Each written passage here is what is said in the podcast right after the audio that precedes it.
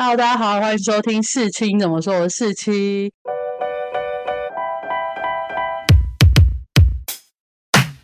今天呢，是我们台北我参加那个营队的第二集。但我觉得上集我大概有讲了一些泰国那里的华校跟教育现状嘛。但是我这次到底做了什么？我觉得我可以在这集跟大家分享一下。但我觉得我不一定做的很好，但就是跟大家分享一下我想的一些教案。好的，欢迎我们跟上集一样的嘉宾鱼肚。嗨，大家好。那我今天就是来那个老王卖瓜，跟你讲一下我做了什么样的教案。但是就是我觉得不一定很好，但是就是蛮有趣，可以跟大家分享一下。然后还有实际执行之后的状况。当然，我们先回到上一集，你看有没有什么其他关于当地现况或什么想要问的？没有啊，我就是只是想知道你在那边有没有什么让你觉得感动或是惊吓的小故事，跟当地人，跟当地人，当地人哦。但说真的，就是。这营队有一部分很期望或是鼓励就参加的队员去跟当地的小孩聊天，但是因为我真的是一个很不会没有主题式聊天的人，就是我你给我一个主题，然后往下问，我可能可以问很多，可是我就是很不会问小孩子一些生活 琐事之类，所以我其实对小孩没有那么了解。啊，老人欸，老人就是我有，因为我们那时候去社区访调嘛，然后我们那时候有两个主题，一个是当地的。嗯，华人啊，或是不用华人，就当地居民对华校的看法。第二个是问他们关于休闲娱乐。那这些我刚刚在上一集是不是就有大概讲一下？就是像居民对于华校的看法，我们有访问到一个老兵，然后一个老兵的二代，也就是说现在去华校上课的小孩的妈妈。嗯，然后另外一个是刚从华校毕业，现在在读大学的女生，对对？就这三个。然后还有一个我还要问到当地华校的数学老师。好，那基本上来说，就是老兵，反正他大部分都在跟我科普他的抗战历史，他就没不啦不啦，然后讲话那个口音非常重。但是因为我家是外省家庭嘛，虽然是云南人，但是云南人，但是因为我家是湖南人，但我们还是还是有点距离啊，还是有距离。但是就是你知道，口音能变的地方就那几个嘛。他讲的也不是，所以我大概就用猜的听懂。但是因为跟我一起访问的那个队员。他就是他家也是外省人，可是因为他说他以前他完全听不懂他爷爷在讲什么，所以后来就变成我主要在跟他对谈。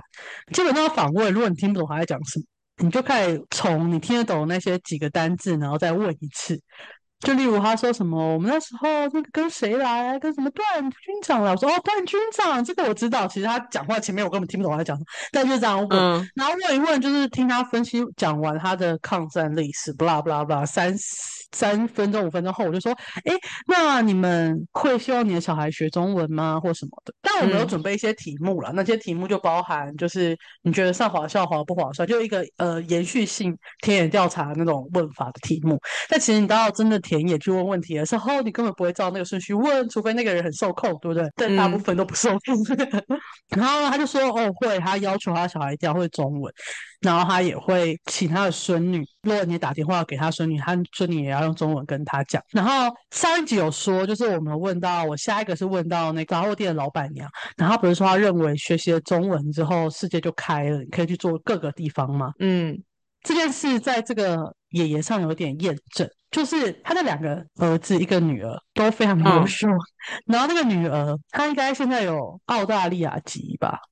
她就是他是去美国读书，然后去澳洲读书，现在在美国工作。然后中文、英文、泰文都非常好。澳大利亚籍，那这个 跟中有什么关系？其实一个点，就是台北的人蛮可以选择自己国籍的，就你可以选择你要去中国国籍，还是你要拿台湾国籍都可以。或者你要拿泰国国籍也可以，就你可以有泰国国籍。像我听说有一个妹妹，她自己是选中华民国国籍，是因为中华民国国籍，你看还可以多有其他的国籍。但如果你选了中国国籍的话，当然你进大学啊或什么会比较方便，但是你就是不能有其他国籍，你懂自由度不高啊，我知道。对对对，所以像她好像有个朋友是有澳大利亚籍、泰国籍跟台湾的国籍这样，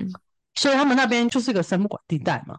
看你要怎么取得国籍，你有什么方法？就是你可以取得国籍都可以这样。所以那个他的两个儿子也都是好像是医生吧什么的，虽然都没有在美斯乐这个地方，可他们就是得到很好的生活。但我不知道不确切是不是知道他跟那个华校有什么关系，因为他也没有嗯特别讲。可是他们都是读那个华校出来的，然后我说那边那个华校就是特别严格嘛，就是会盯功课，所以我觉得可能有点关系，因为就会跟一般泰国学校不一样。然后到了下一个那个刚刚讲过，就是认为学的中文可以开阔视野的老板娘阿姨，然后我就问他一个，因为他算是付钱的人嘛，就是你把小孩送嗯去，你是付钱的人啊。我就说，那你觉得这个钱付的划算吗？他说很划算，他觉得能把中文学好，基本上那点钱不算什么。所以其实华校的钱是大部分的学生都是可以负荷的。然后当然那间学校拿的学费比较高一点，所以那个学校给老师的薪水也比较高。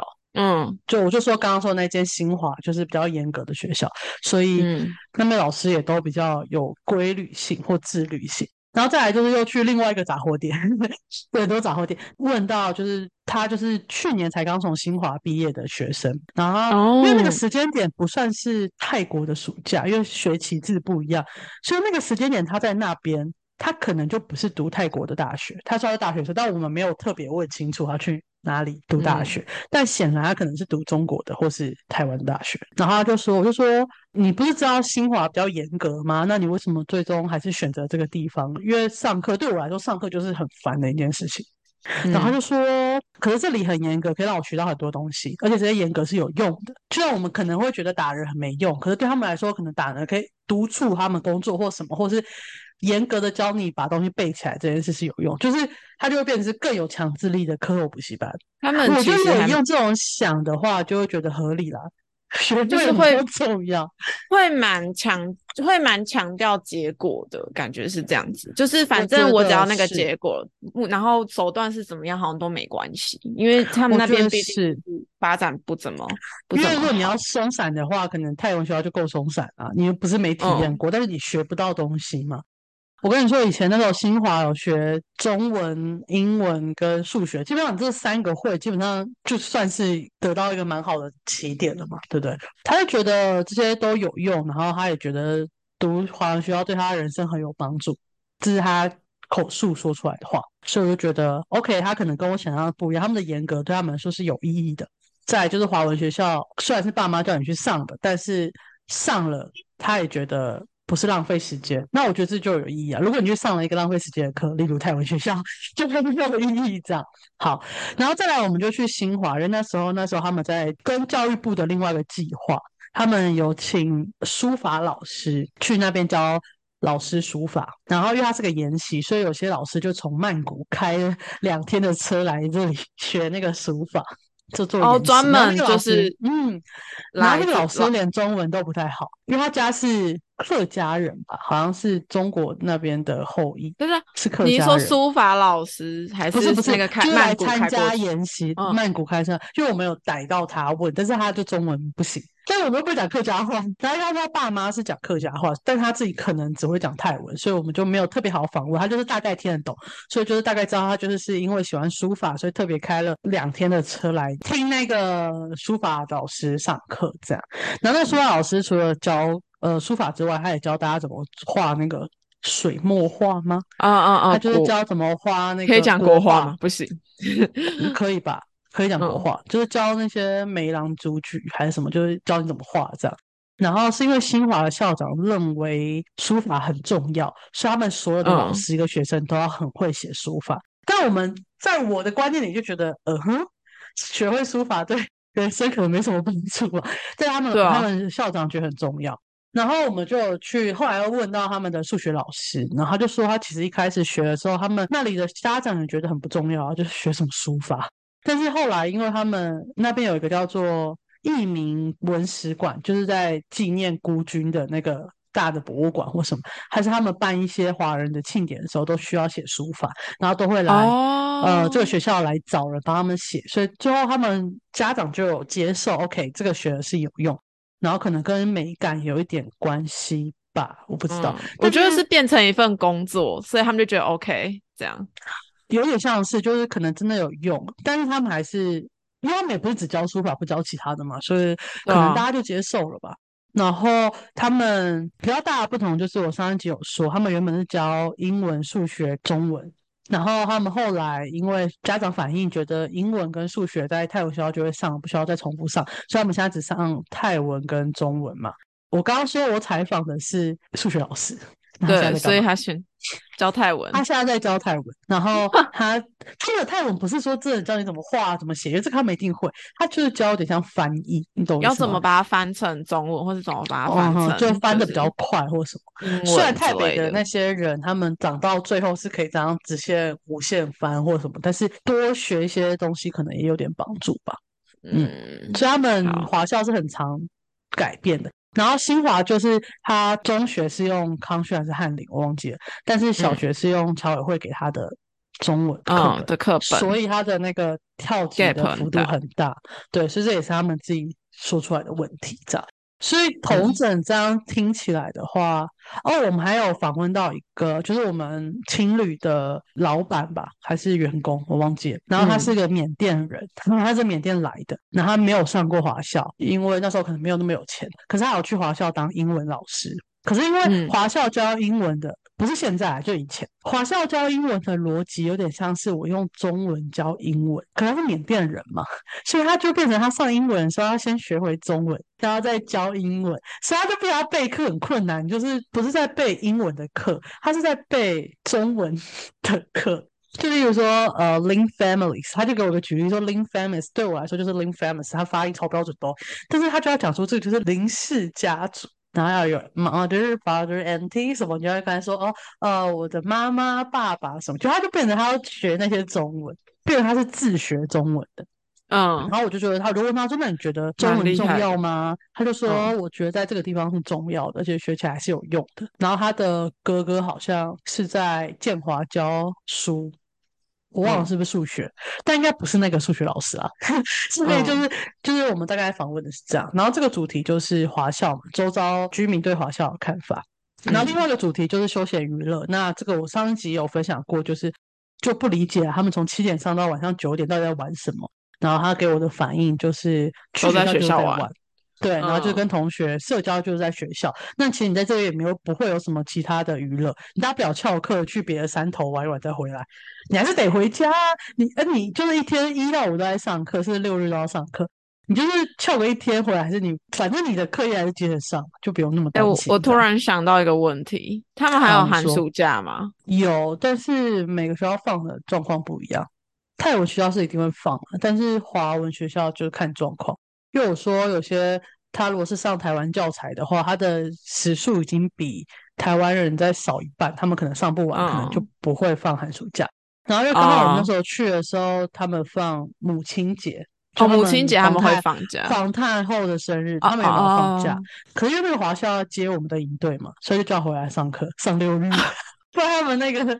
那个那两天是要放假的，不然他们六日正常是要上课。所以他们其实会违反一些国定假日要放假这个这一个就是要求，沟通好就可以。六日他可能上八到十二点，所以他不太会在学校订饭吃，他就回家吃。而且他们就是小孩，每个人都有一台摩托车。就是回家哦，对他们好像很早就对他们不会戴安全帽，然后就骑挡车，因为那山区你骑一台小布布可能就上不去，它就山区，就大家都是他们会飙吗？他们会飙啊！可是我刚刚很可怕，就是因为他们路修的非常好，就是那个在我们的叔叔说泰国政府什么都做不好，但是那个树那个路哈一定会很平，超平，就很像新的，每条路山区的路都很新，就不会咚咚咚，完全不会，就是平的。但是就是你知道下雨天你还是可能会滑下山谷或什么的，就很危险，其实很危险，就你也很难找到别人来救你。呃，我们队员那个太北长大就是有摔下过山谷啊或者什么之类的。嗯，他们可以来，我觉得台湾的三道猴子可以去那边，那 那真的很平，那真的不会出事。他真的，看台湾的标展应该会觉得，嗯，就是嗯，哦，对啊，少差一点。好啦，你可以讲你的教案了。好，我的教案呢，这好像献丑了。我终于知道为什么那些老师很不喜欢讲自己的教案。我也不是教案，我有两个，呃，算是你就把它想成三个活动好了。好，就活动计划书。对，好，那第一个呢，我教的是叫做茶话会的教案。那为什么它叫茶话会？就是因为呃，我不知道大家对于我刚刚讲的太北山区有没有概念？是我一开始有说它是毒品金三角的地方，对不对？嗯，所以是对缅甸、辽国、泰国山区嘛，都嗯注种那个罂粟。但是呢，这件事是在后来一九八零还九零年代，太皇就觉得我不想要在我的土地上面还种罂粟，他就觉得这样对他们那个泰国的经济，他就想要改善那边的种植状况。嗯所以呢，他就跟台湾政府合作，然后台湾政府就把福寿山农场，就是一个军系的一个农场，介绍给他们，然后他们去参观过那个山区之后，就觉得可以让他们种一些高山蔬果跟台湾茶，所以台北部分山区是种很多台湾茶的，但是太北山区自己也有自己的原生茶叶，是大叶种。然后台湾茶是小叶种，这就是我为了这堂课，我查了超多资料，还找出一个期刊在讲这个故事。我把它读完后融会贯通生成的一个教案。所以那附近很多家里是种茶的，然后也会烤茶。所以美斯乐这个地方是有一些冠军茶的。如果台湾人喜欢喝茶，也可以喝美斯乐那边的茶。我就知道这件事情，但是我不知道。不确切知道我去的那些华校附近有没有种茶，但是我想说，那台北对茶这东西可能有概念，就算没概念，你也喝过奶茶吧？所以我就产了一个教案，就是一开始先告诉你茶叶的小历史，然后再来呢讲到台北跟茶叶的关系，再来就把台湾的高山茶跟台北当地烤的阿萨姆红茶，让小孩拿去摸、拿去闻，然后可能问问看他们比较喜欢哪一种茶，哪一种比较香。再请我的 partner，就是他会讲泰国奶茶怎么发展成现在这种橘色奶茶，然后再介绍台湾奶茶。因为他是泰国人嘛，他觉得最特殊的就是台湾奶茶会有一些客制化的服务，嗯就是半糖啊什么半糖少冰什么的，他就教大家怎么点奶茶。然后还有台湾奶茶最喜欢教一些配料啊，就是加野果、布丁、珍珠之类的东西，然后也教这些中文给他们。然后最后我们的同整活动就是我们会有一张学习单，上面会有一个杯子，然后你就可以画你想要喝什么样的奶茶，然后下面有几个点餐的语句，包含就是说我想要一杯半糖少冰的乌龙奶茶，我的奶茶要喝起来是香的，或者我的奶茶喝起来是甜的之类，就是让他们学习这些中文。然后这是一堂四十五分钟的课，嗯然后那时候我查了超多茶叶的历史，喝茶文化的历史，我看了大概超多文章的。但是呢，反正最后我讲出来的版本就非常简单。我后来写到最简单的时候，我都觉得再少我就是不知道讲什么。可是我第一次上课的时候，看到他们表情呆滞的时候，我就开始把内容讲的超级爆简单。就是我先把历史直接先分成五个国家，我就讲中国跟茶叶的关系，日本跟茶叶的关系，英国跟茶叶的关系，印度跟茶叶的关系，跟泰北跟茶叶的关系。然后用这五个国家讲他们的传递流程，就是你从喝茶文化从中国发源呐、透过僧人传到日本。我还有僧人这件事，我都要解释很久，我后来就直接说和尚，然后日本的和尚把它传到日本去，然后呢，透过大航海时代到英国，然后。大航海时代这个，我想了一百次，我都不知道我要怎么替换这个词。最后呢，我就说，因为后来那种开船的技术变很厉害啊，所以呢，欧洲的人就到世界各地买东西。他们在中国买什么呢？买红茶。我真的把事情讲非常简单。真的然后就是。说，为什么英国开始喝茶呢？因为一开始啊，英国人午餐会吃得很早，晚上会吃得很晚，中间呢就是会肚子很饿。他们以前都会用咖啡配蛋糕来吃，但是咖啡馆那时候只能让男生进去而已，但女生也会饿啊。然后我就这样嗯解释，就是把很难的事情讲的很简单。再来是印度为什么要种茶？其实最简单就是英国殖民印度，他不想跟中国买茶，但我不能讲出殖民两个字啊，谁知道殖民是嗯什么意思？我就说，因为那时候印度呢其实是英国的土地，然后他们不想要跑那么远去中国买茶，所以呢，他们就决定在印度看看有没有自己的茶。结果印度有自己的茶叶，你们有没有听过阿萨姆红茶？就是看，我就讲超简单的，就把事情讲。然后后来他们听得懂，我就很开心，就是我把它讲的超简单。有，我感受到了。对不对？然后他们其实很喜欢摸茶跟闻茶那个环节，因为可能真的有东西吧。因为他前面我先讲了十分钟历史，他们已经快睡着了，然后那边闻茶摸茶们，然后我就问他们说：你们喜欢台湾的高山茶的味道，还是台北这边原生阿萨姆茶叶的味道？因为他们两种茶叶的烤法不一样，台湾处理茶叶方式跟台北这边处理茶叶方式不太一样。哎，很酷！我去了五间学校吗？还是哎，我去了五个班级还是六个班级？他们现在的分数是二比二还是三比二？就是一个持平的状态。有些班级觉得台湾高山茶比较香，有些班级觉得阿萨姆红茶比较香，而且是可能是同一间学校不同班级就有不一样的反应，就很酷。我就觉得蛮酷，这是我一开始没有预想到的。然后最后我们让他们写完那个学习单，就是让他们就选人出来念一下怎么点餐，就送他们什么，你知道吗？我们送每人一包三点一克的奶茶。三点一克的奶茶是那个台湾奶茶鸡肉，它里面是有茶叶的，因为三点一克是唯一里面是有茶包可以让你泡出奶茶。然后后来到延伸到一个点，就是因为我们讲配料的时候有讲布丁，他们就没办法想象奶茶里面加布丁。然后我就因为他们什么野果啊、珍珠这个他们都大概看过，都可以想象。然后仙草也是，他们也有仙草这种东西，在布丁上面没办法想象。我就。刚好就说我们不是现在大家都一包三点一克的奶茶吗？我说你们回家就是把它泡起来，还有冰起来，然后去外面买布丁放进去，然后把它搅一搅，你们喝喝看，超好喝的。他们压根没办法想象，然后我就给他们介绍，这样就我觉得那个互动性蛮高的。然后这堂课也是当地老师如果有旁听的话，通常老师都不旁听啊，因为他们就是回去耍废，他们没有在旁听。但有两个老师有听，他们都觉得他们很喜欢这堂课，因为觉得有一点知识性。我们前面其他人的做法都有点像把知识性内容减到最少，因为怕听不懂，就比较玩乐性或做什么。但是因为我这个还是有强调那一个十分钟的知识性，所以老师们就很喜欢这样。这是第一堂。哎，你不愧是师大的，早知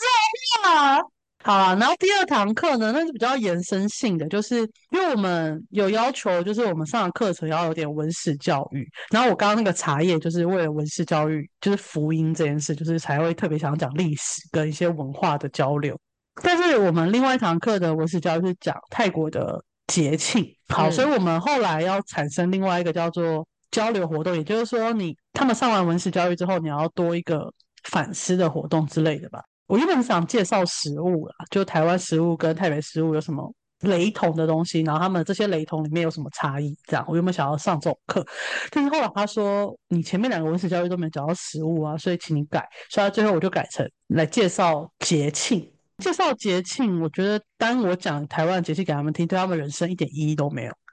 就是啊，我觉得在这种国际自工的课程发展，最重要的问题是你要告问问看自己说。这些课程对他的人生有任何意义吗？就如果你刚刚讲了美国、英国、日本多好多好多棒，对他人生一点意义都没有，他可能一辈子都出不了这个山区，你懂我意思吗？所以我不如就是给他一个范例，让他思考，然后他告诉我他们这里有什么。我觉得这说不定是一个不错的思考逻辑。所以我就先介绍了台湾的中秋节。为什么会选中秋节？我那时候在中秋节跟端午节中间，就是做了一些。拉扯，但中秋节算是一个华人社会，或是整个东亚地区比较共同的大节。嗯，中国会过嘛？韩国也会过啊，然后台北这边也会过，都有一些差异。台湾也会过，那台湾我认为最大的差异就是会烤肉，所以我的重点就是后来我会讲出烤肉这件事情。一开始想说要怎么简单的介绍中秋节，后来想说我就画一个心智图，好了，就中间写中秋节，然后分三个区块介绍，就是传说故事、食物跟仪式这样。但仪式到后来发现他们好像是有点难听懂的话，我后来就直接把仪式写成事情，就他们你在中秋节要做什么事情。然后传说故事我就直接写说，我就没有历史故事或传说故事。后来发现就写一个故事就好，我们把事情都所有东西都简化，嗯，因为中秋节的故事有非常多种。我就只讲两个，我就讲后羿射日跟嫦娥奔月。就是因为我会第一个问他们说什么节庆的时候，就是在前面跟他们聊天的过程中，我要先马上判断他们的中文能力在哪里，然后我就要马上调整我故事要讲的多难。就包含刚刚茶花会也是，我在问他们前面的时候，我会先问他说：“你有没有喝过茶？”啊然后我听到茶，他们没反应，就是哦，可能这单的中文程度很差。喝过茶都有举手说红茶、绿茶、包包茶，就是代表他们听得懂在讲什么，所以你就哎要开等一下想说，嗯，那你如果今天你他，比方说你问他们说喝过茶嘛，然后他们就是看起来一脸懵，你知道他们就是中文能力不好，你要怎么教下去？我就会说茶叶是什么东西呢？我因为手上不是有两种茶叶嘛，我就直接倒出来说、这个叫做茶叶，你会把它泡在水里面，然后就会让他们知道是什么，我就马上看到那是什么东西比较好理解。然后奶茶，嗯因为我会讲奶茶的泰文啊，就插烟，就是插烟也是一种茶啊。然后会嗯请我的 partner，我 partner 刚好是泰国人，他可以讲那些茶给他们听，所以我做马上的翻译。嗯所以你要先在第一时间确认他们的做的程度到哪里。然后回到刚嗯才的那个教案，就是我就会问他说：“你们有没有听过中秋节啊？那你们中秋节通常会干嘛？”他们就会分享一下台北中秋节在干嘛。其实跟台湾差不多，但是他们会拜月亮，他们会吃月饼，这些都会吃，然后他们会拜一些蛋糕，所以他们也会祭祖这样，还有拜土地公，在台湾也会拜土地公，好像。然后反正我就是把这些故事，然后还有会吃的东西给他看，然后吃的东西我就会特别着重在柚子啊，或者是烤肉。然后我就会说柚子，我们通常都会把柚子的那个皮割下来做成柚帽这样。如果他们看起来比较听得懂，我就会说哦，为什么要做幼帽？其实就是取自保佑油脂啊，或什么之类，就是把它讲更深。但如果他们没有反应，我就跟他们说我们会这样做。就事情就是嗯要当下反应，你可以讲到多难，或是我当下记住多少东西这样。最后呢，我就说好，这个时候就要换你们来跟我介绍你们的节庆，因为我们的那个题目叫做超级推销员，就换你要跟我们推销你们的节庆了。然后我就会请他们各组画一个心智图。那心智图这个东西就很看状况，因为有些老师是跟我反映说，他们泰国学校会教，有些是没有教的，那就很吃当下他们有没有反应。那我其实到后来发现他们完全没听过的话，我就跟他说：“你先把你要写的节庆写上去，就是我们各组还是会配对付，那就写你要写的节庆，然后画起来，然后再让他们用手机去查一些故事，然后他们开始画画。啊，说到画画这件事情，泰文学校很喜欢让小朋友画画，所以对他们来说，画画是件非常正常的事，他们可以用色铅笔画出渐层。哦，超屌，蛮就他们都非常，他们可以拿就是上网 Google 一张照片，然后照画出东西，然后还可以画渐层，男生嗯女生都可以，非常厉害。真的就是，所以画画对他们来说是个很好的产出，比较简单，相对于写字，因为我们尽量不想让他们写字，这样，因为他们写字基本上如果是比较不好的中文程度地方，他们就是会要一边 Google 一边写。但有些人是他 Google 完看到那个中文字，他可以确定是这样翻是对的。但我们有去到更比较山区的学校，就变成他翻完，他看着那个中文字，就会问我说：“这个是这个意思吗？”嗯其实没办法确认，就有点像是我们翻一些，像我翻韩文，我有时候我也没办法，就是也没办法认知到我翻出来那个韩文字跟我的中文字到底是不是我一样的东西，对对对？就是要很看状况。然后最后在上台，他们发表三分钟，就说：“哦，我今天要介绍的是泼水节。”然后其实，在他们因为我上了两三堂嘛，我最后就会知道他们一些节庆的泰文怎么念，就什么晚妹就是母亲节啊，晚送嗯干就是送干节，就是泼水节还是什么之类。然后我觉得嗯他们就会说他们会干嘛干嘛。当然有些人就是在那边玩嘛，就会说他送干节就是喝三天三夜啊。我说 OK OK，确定你要喝酒喝三天三夜？他说对，我就是喝酒喝三天三夜。但有一点就是，他就算介绍同一个节，例如水灯节或送干节，他们其实每个区域庆祝的方式还会有点小落差。像有的地方就很喜欢喝吃麻辣火锅，他就说他们圣诞节都在吃麻辣火锅，真的。然后有些地方说他们都会吃泰式凉拌，然后他就会说他们这吃但是对，但是他们就是每个地方不会什么特定一定要吃什么，对。嗯然后是教师节，可能他们就要跪下来帮老师洗脚之类的，有的时候他们都会讲。其实我觉得是一个蛮好，他们去对，你不要怀疑，就是这样。还要母亲节也要跪下来帮妈妈洗脚。好，好那这个活动的用意就两个嘛，第一个练习他们上台报告口说能力，第二个就是练习他们怎么绘制心智图。嗯，然后心智图怎么产生的，就帮他们上课，这样就是两个重点。这个应该还 OK 吧？第三个呢，我们就是做了一个大胆尝试性的教案，就是我们要求学生呢，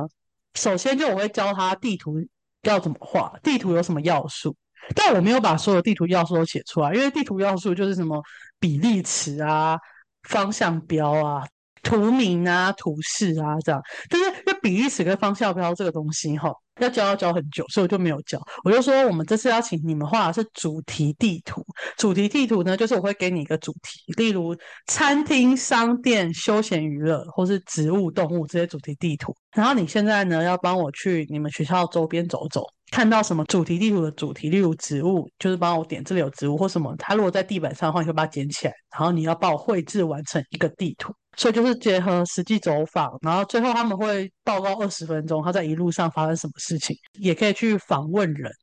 就访问餐厅，你为什么要在这边开店啊？你开多久了？你最常卖的东西是什么？然后或是你可以去访问种植植物的人，说哦，你为什么要种这些植物啊？然后这些植物带给你什么快乐？这个东西想的很简单。但是因为它是在一个中文掌握度不高的地方，所以呢，我就要帮他想非常多东西，所以它变成是我事前准备跟我的 partner 就是帮他们想了非常多东西。例如第一个最简单就是，他们实际出去走访，你要给他们一个注意事项，例如，因为他们平常代步工具就是摩托车，可是我们这个走访就是不能让他们骑摩托车，因为我们控制力会很低，所以就逼他们全部人都不能骑摩托车，然后到学校周围附近走走。他们就很不爽，但是你就是让他们去，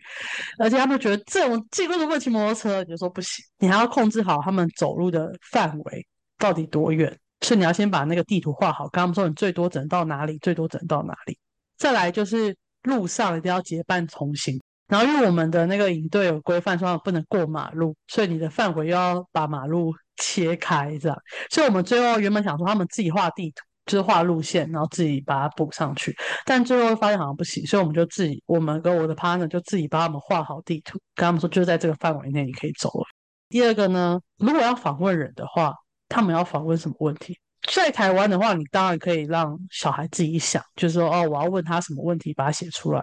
但是因为那里的话，呃，我们这个团队就叫我们先帮他们想好问题。所以我们就每一个主题都他们想了五个问题，然后最后要给他们一个空白，让他们自己想自己的问题。就包含就是，如果是餐厅的话，就问他你们最热销是什么？你们为什么要开这个店呢？啊，你们的通常谁来上门啊，或是什么之类，就帮他们想好这些问题。然后再来访问最重要的是你要学会自我介绍，所以我们还帮他写好自我介绍的例句，就是例什么阿姨你好啊，我们是。什么什么学校的学生？那我们今天在上一堂课，想要问你几个问题，不知道可不可以？就帮他们写好这个中文。结果听说他们有些人是真的照着念，或是改变的念，所以就很有礼貌。那有些人就直过去说：“阿姨，我要问你个问题。”然后那阿姨超生气，我说：“什么意思啊？”然后后来就是好像有点问题，所以他们有组就是最后被呃拦下来，就是逼他们好好练习一次怎么自我介绍。所以这个也是要训练的。其实我们一开始没有想那么复杂，因为我觉得我就写给你就照念也不会出问题啊。结果后来发现这个可能也要训练给他们，他们没有这个概念。他们的课程从来不需要出去外面 跟人家接触，你知道吗？他们上课就是上课，嗯然后最后他们大概走个一个小时就到了体力极限。某些队服也到极限了，所以我们就回去画图。然后他们在画图的时候，就是真的是很会画，因为每个商店都画的超漂亮，那个花也画的很漂亮啊。然后餐厅在卖什么，什么酒吧什么，他们都画得出来。每个人都有一个板子，然后就写很多他们访问的内容，然后拍照这样。所以我觉得是一个非常有意义的活动。但是这个活动呢，只能在我们第一次尝试的那个学校尝试了，因为那个学校附近比较繁华，那个学校程度很好，所以可以做这件事。然后到了另外一个学校，它附近就什么都没有，一个很荒芜的地方，我们就完全不能做这个，因为你出去，而且他们学校老师就一直问说为什么要出去？嗯。就是他觉得外面没东西啊，你到底出去干嘛？走访走个什么？就是路而已啊。后来我们就想了一个方案，就是因为既然这里什么都没有，那我们就来给你们一个你们想象，你们想要你们学校附近有什么的想法。嗯，所以它就会变成刚才那个是探索，这个就会变建设的概念。它可以跟我们玩一些真正的闯关游戏，玩完之后你就会得到一些商店的开启权，就例如我要开餐厅，你这一关通过的话，我就给你餐厅的。开店资格，我要开一些休闲娱乐，那我就玩完这关，我就给你这个资格。当你有这些资格之后，你就可以想想看，像休闲娱乐，你就可以开电影院、主题乐园，开什么都可以。反正我地图也帮你画好了，那你就直接在地图上面标你要在哪里开什么，你要再开什么。那我那天想说，他们应该会有很多想法，就是我的生活周遭需要多一点什么。但其实我发觉对他们来说有点难想到。可能他们就真的不是在那么繁华或这么多元的地方长大，所以他们能想到的东西就比较少。例如，他就说我希望在学校门口开一个文具店，这种很小的愿望，或者我在学校对面开一个汉堡店，这样大家就可以去吃更多东西，就这种小小的。那我后来说，你可以开一些嗯电影院啊，什么餐厅啊，或是卖一些 DVD。他们后来才说，哦，他们还画了一个 K-pop 的 KTV 店，然后或是 K-pop 的唱片行，或是一些嗯健身房。有个男生画了一个健身房，说他旁边还开了一间 Seven Eleven，然后他还说那间 Seven Eleven 要叫做遇见，就是他就很可爱的一些想法。那个 Seven Eleven 就会卖一些就是鸡胸肉或什么哦，因为他们那里的人可能是那个学校吧，因为那比较无聊，他就是真的是每个男生都在健身，就每个男生都很把底都很哇哦几岁在健身，这样请问一下是几岁？国国中吗？高国二、中？国三呢、对啊，哇身材，因为他们就没什么事，他哦们无聊在那边那个仰卧起坐啊、伏地挺身，真的啦，真的，我真的我真的觉得很就在干嘛、但是后来觉得 OK 好，然后本来他就要开健身房，然后旁边放 Seven Eleven 就这样，这是比较正常的版本。然后因为另外一组呢，还有一个比较主导性强，然后中文又好的女生，然后呢，她原本就是每个人先拿到自己东西开一个店，例如有人开。纪念品店，有人开机场，就是我们那时候还有多一个交通设施，就你可以开这边开火车店啊，或机场，但他们其实都没有很常运用这个交通设施的感觉，他们就觉得没关系，这样就可以了。可能是国中生不会特别想说，我家附近要不要开个机场之类。那如果说不设任何嗯前提，你就不要觉得他会不会吵或什么之类，你就想开就开，但他们就觉得嗯没办法想象吧，我个人认为是这样。但这个就是我一开始设计这个教案没有预料到的，就是我觉得嗯大家可能会很喜欢家庭周遭有什么东西啊，但有些时候是他本来就没有，他从来没有过，他也没看过，那他怎么想象？这个是嗯很大的问题。然后他就这样，每个人分配完自己要画完什么之后，突然他们就觉得他们这个东西可以串成一个故事，然后最后他们就串成一个 KK 园区的诈骗故事。他们那个地图叫做 KK 园区 Plus，就是跟你说，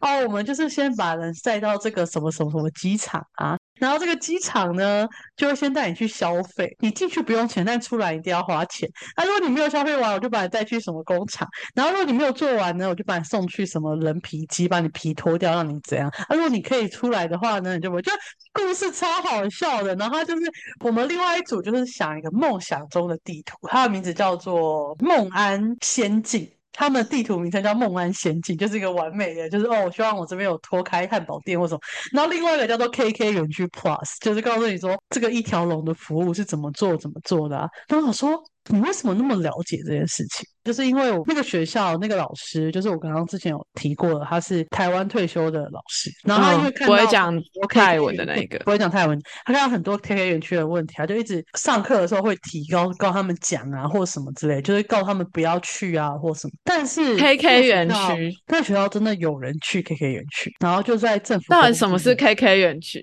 ？KK 园区就是那个诈骗园区，哦，等一下，所以原来这个 KK 园区不是他们创造出来的名字，不是就是真的有这个刚才说东西。Plus 就那个诈骗园区，你上网打 KK 园区就知道了，全部都那个诈骗园区的新闻。那嗯二文你知道、欸，好吧？那我写来，我刚刚没有讲清楚，就是台湾那时候很红的柬埔寨诈骗或什么的那个园区，哦，然后嗯因为那个退休的老师就是那个妈妈就很常提点他们这件事情，就给嗯他很多资料看，所以那个女生就对这件事很清楚，然后她就会主导这个地图的走向。然后他们学校真的有人去 KK 园区工作，因为他就是简单，然后嗯早赚钱又比较好到嘛。嗯，然后就是在政府攻坚的时候，好像被杀掉或什么之类的，所以他们对这件事情有概念。对对对，所以我那时候听到我也是很 shock，我说哇，我没想象我叫你做一个建设理想地图，你最后给我做一个 KK 园区出来。但是后来发现，就是那个女生，她就是想要说，就是不是每个人都会去 KK 园区，但是坏人就是一定会去 KK 园区，她就是有一些预设立场这样。我没有觉得不好，我觉得这样也可以，但是对于最后产生这样的结果，就是有点超出我的预料之外。对，这就是我的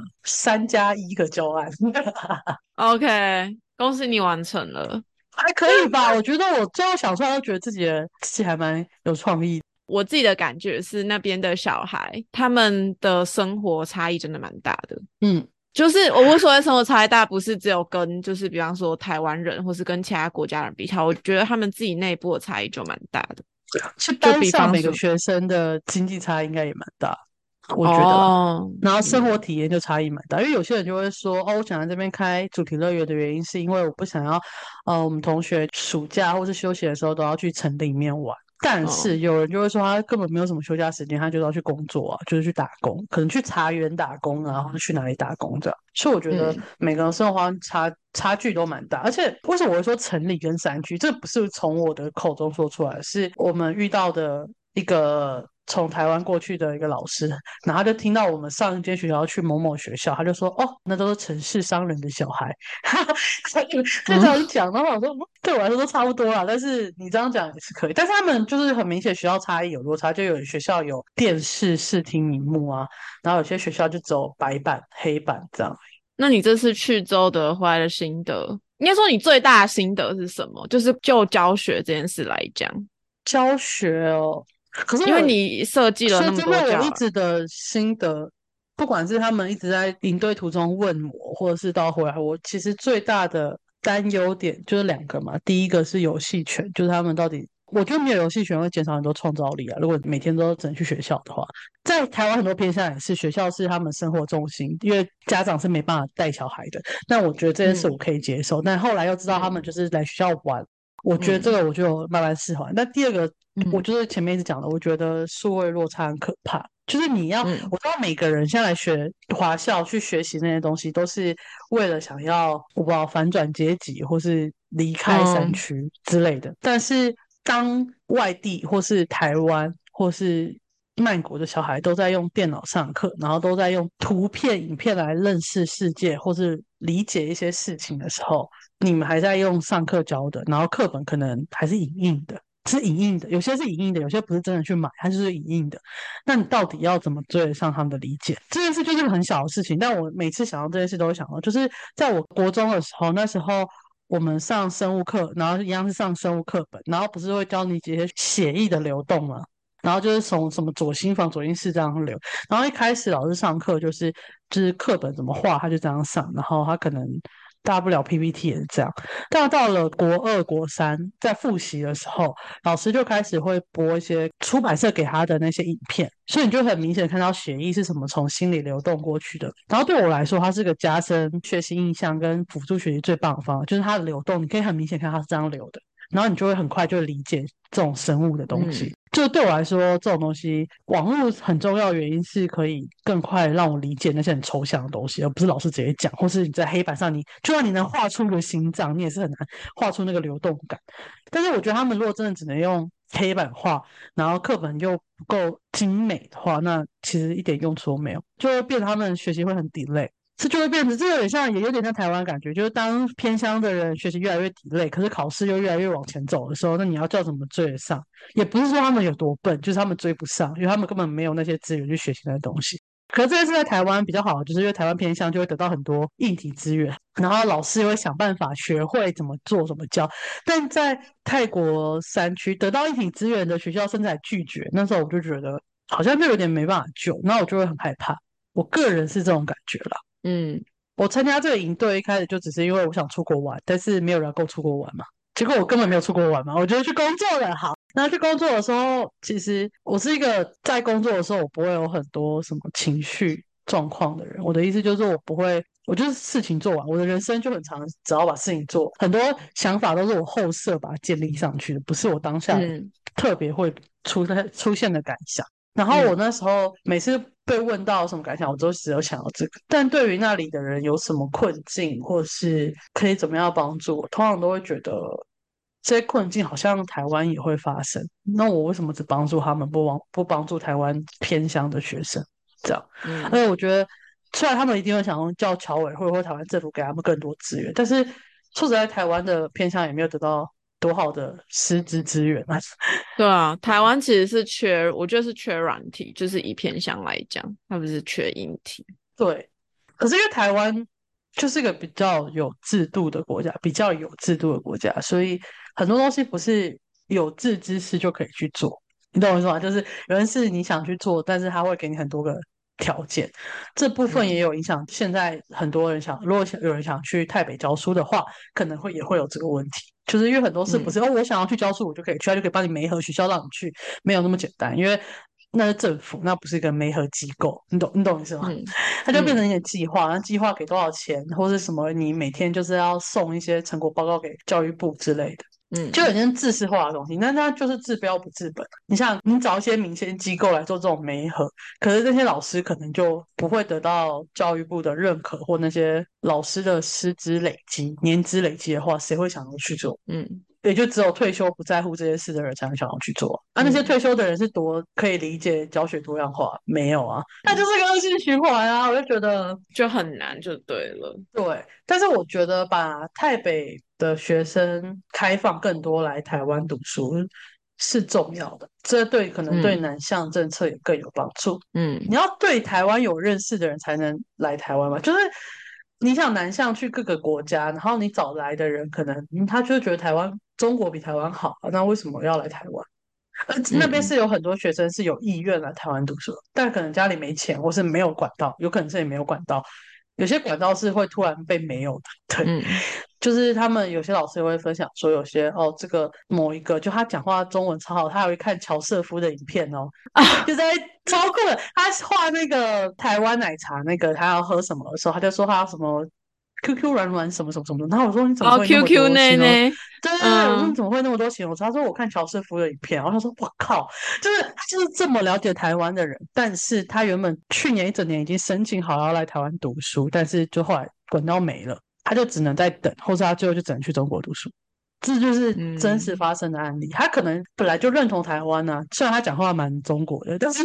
本来就认同台湾啊，只是就一大堆原因让他可能没办法来台湾读书，然后他就很难过，他超难过的。他因为没办法来台读书，他难过超久。可是他们学校只能一直去帮他找其他出去读书的资源，在台湾就是没办法了。我觉得你这一集可以上给教育部。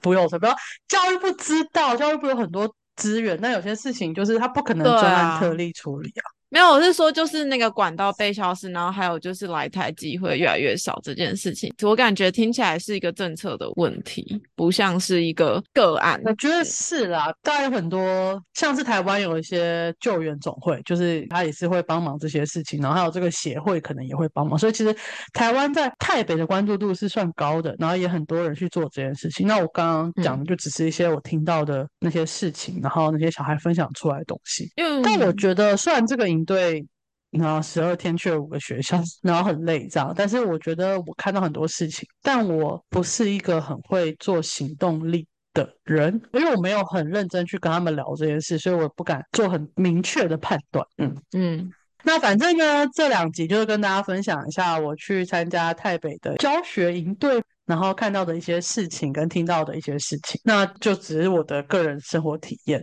然后我不觉得我讲的这些东西可以影响到什么了，然后我也不觉得真的可以教育部会 care，因为我讲的不够明确，所以我就只是跟大家分享一下我在这段时间有去做了这件事情。然后我觉得台湾可以放更多资源在台北，应该会得到更多，不管是经济上或是政治上的好处。讲难听点就这样。好，那我这一集讲台北，然后跟大家分享一下我在营队中的教案，就到这里结束。然后我们下集见，拜拜。拜拜。